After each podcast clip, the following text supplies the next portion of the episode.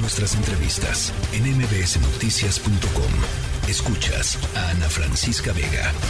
La jefa de gobierno Claudia Sheinbaum y alcaldes se reunieron en una reunión, en la tercera reunión de Cabildo para abordar eh, algo gravísimo que sucede en la Ciudad de México que tiene que ver con la escasez de agua en la ciudad. Lía Limón, alcaldesa de Álvaro Obregón, te saludo con mucho gusto, Lía. Hola Ana Francisca, qué gusto saludarte y un saludo a toda tu audiencia. A ver, pues eh, creo que tienes tú planteamientos interesantes que hacer con respecto al tema del agua, que hay que decirlo, em, no, no, alcanza necesariamente eh, y, al tema en, en, Álvaro Obregón, es decir, no es tan grave como en otras alcaldías, pero el futuro nos va a alcanzar y nos va a alcanzar más temprano que tarde, Lía. Así es. Bueno, primero me da mucho gusto saludarte y aprovecho para saludar a toda tu audiencia. Y déjame comentarte varias cosas. Bueno, lo primero que hay que decir es que durante casi 30 años el gobierno de la Ciudad de México se ha caracterizado literalmente por su nula inversión y planeación en temas de infraestructura hidráulica. Esa es la verdad. Y hoy cuando, el 40% del agua todos sabemos que se pierde en fugas, pues quieren culpar al cambio climático. Pero la verdad es que ha habido una desatención de años a esta problemática y una falta de planeación. El día de hoy en la reunión eh, que tuvimos con la jefa de gobierno y que yo agradezco que se nos haya convocado, se nos presentó lo que está haciendo el gobierno de la Ciudad de México como medidas paliativas para atender el estiaje, o sea, esta época de falta de agua. Pero no discutimos la política hídrica, hay que decirlo, porque eh, la ley de, alcaldías establece la obligación de discutir, de discutir en el cabildo la política hídrica. ¿Qué quiere decir eso? Pues el programa, las acciones, el presupuesto que se va a destinar para estos temas y eso no se discutió, ¿no? Nos presentaron eh, la serie de medidas que están llevando a cabo para este tema, que básicamente se resumen en dos planteadas el día de hoy y yo agregaría la que había mencionado la jefa de gobierno en medios de comunicación. Eh, la primera es, eh, ahora sí que la recuperación de ciertos pozos, la rehabilitación de ciertos pozos en varias partes de la ciudad, eh, que, que, me parece muy bien que se está haciendo. La otra es un acuerdo, una firma de convenios con distintas empresas que tienen sus propios pozos para que cedan parte de esa agua de sus pozos a la ciudad, lo cual está muy bien. Y la otra que no nos las mencionaron hoy, pero ya la había mencionado la jefa de gobierno, que es el bombardeo de nubes, ¿no? El bombardeo de nubes para provocar lluvias como la que tenemos en estos momentos, que yo no sé si bombardearon, pero que es bueno, ¿no? Este, como, como una tercera medida. Eso está muy bien. Sin embargo, estas medidas son insuficientes, o sea, estas medidas no alcanzan a resolver aproxima, o sea, todo el problema. Es decir, estas medidas que te menciono representan aproximadamente el 54% eh, la recuperación del 54% de agua que deja de recibir la ciudad en época de estiaje. Es decir, no resuelven el 100% del, del problema. Y este 54% se disminuye, se disminuye considerando el agua que se pierde en fugas, ¿no? Entonces, eh, sí hay que decirlo, porque es importante decirlo, así, así como decir que son medidas que qué bueno que se hagan, pero pues también decir que son medidas insuficientes, ¿no? A mí sí me parece muy importante establecer, me parece urgente, establecer un programa de atención y rehabilitación de, de, la red hidráulica de manera paulatina en la que estemos involucradas alcaldías, gobierno de la ciudad y gobierno federal, ¿no? Donde eh, eh, ya detectado donde hay más problemática de agua, se rehabilite, donde hay fugas constantes se rehabilite. Y la otra, un programa en el que participe SACME de atención a fugas. A nosotros no nos ayudan a atender las fugas.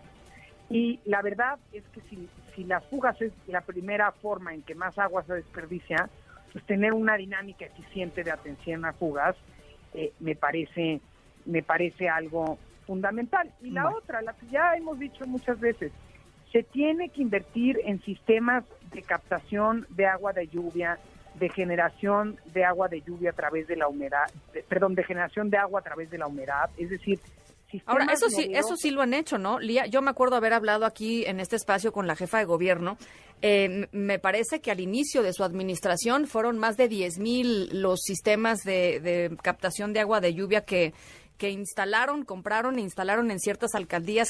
Eh, a ver, no, no sé si haya más, creo que valdría la pena, eh, pues esto, ¿no? Abrir la posibilidad de que haya más, pero sí es algo que se ha estado haciendo, ¿no? Lía Limón, te recuperamos, se nos, se nos, se nos están yendo las líneas por el aguacero que está cayendo en distintas partes de la ciudad, mi querida Lía. Una buena oportunidad para captar agua de lluvia. ¿Te escucho bien? Sí, sí, adelante. Bueno, Justamente ahorita me decías que, que recordabas tú que, había habido inversión en sistemas de captación de agua de lluvia. A partir del 2021 no, ¿eh? Nosotros el año pasado invertimos casi 4 millones de pesos en 26 captadores de agua de lluvia que colocamos en, unidades habitacionales, pero del gobierno de la ciudad, del gobierno de la ciudad básicamente no hemos tenido inversión en la alcaldía. Y ese es un tema que la verdad eh, sí tratamos hoy y que yo insisto. Eh, tiene que hacer una inversión eh, dejando, la verdad, de lado la agenda política y tomando en cuenta a todas las alcaldías, porque se les están olvidando pues varias de las alcaldías que son gobernadas por la oposición. Yo hablo de Álvaro Obregón y Álvaro Obregón la verdad sí se les ha olvidado y sí es importante que se invierta eh, de manera, pues ahora sí que tomando en cuenta las necesidades y que haya un plan de atención a fugas de agua para que no se desperdicie tanto tanta agua a través de las fugas, para que no se vaya tanta agua y eso lo tenemos que hacer conjuntamente. ¿Quién ¿Qué te respondió la jefa de gobierno y cuál es el plan? Porque a mí me sorprende que de hecho no haya plan para la reparación de fugas de agua. Digo, uno pensaría que sería pues el, primer protocolo que el propio SACMEX eh, hubiera eh, desarrollado con las alcaldías, independientemente del color, digamos, de quien las esté gobernando. Pero cuál es, digamos, cuál es la respuesta de la de la propia jefa de gobierno y qué dice SACMEX. Mira, se comprometió a, que sí la atención de fugas y, las pipas de agua sí se hicieran en coordinación y, como le pedimos que no hubiera una manipulación política como la que ha habido hasta ahorita, sí se comprometió a hacerlo, pero no se comprometió al tiempo que yo lo que le dije es que también urgía un programa de renovación del sistema hidráulico en las zonas donde más urgía. Incluso le entregó un documento de aquellas zonas de la alcaldía donde hay más necesidad de hacerlo y dijo que bueno que de eso no se podía comprometer porque implicaba una inversión enorme. Y le dije que yo entendía que no se pudiera hacer todo de una sola pero que sí se tenía que ir planeando poco a poco y bueno, ahí sí, eso sí lo, lo, hizo a un lado y a mí me parece importante que eso también se atienda y que se retome el tema este de la captación de agua de lluvia. Yo nada más, por ejemplo, te pregunto, en la lluvia de hoy, ¿cuánto se podría captar en sistemas de captación que se pudiera utilizar a lo largo de esta misma etapa en la que estamos en estiaje, ¿verdad? Entonces me parece importantísimo hacerlo me parece muy importante eh, que qué bueno que se rehabiliten tanques, pero si no renovamos eh, las redes que ya son viejas, eh, aunque se rehabiliten tanques y aunque se firmen convenios con empresas, se seguirá desperdiciando agua. Bueno, pues a ver, dime una cosa nada más, Lía, también eh, digamos, tratando de, entender por dónde podrían surgir iniciativas, porque creo que de verdad es un tema muy preocupante.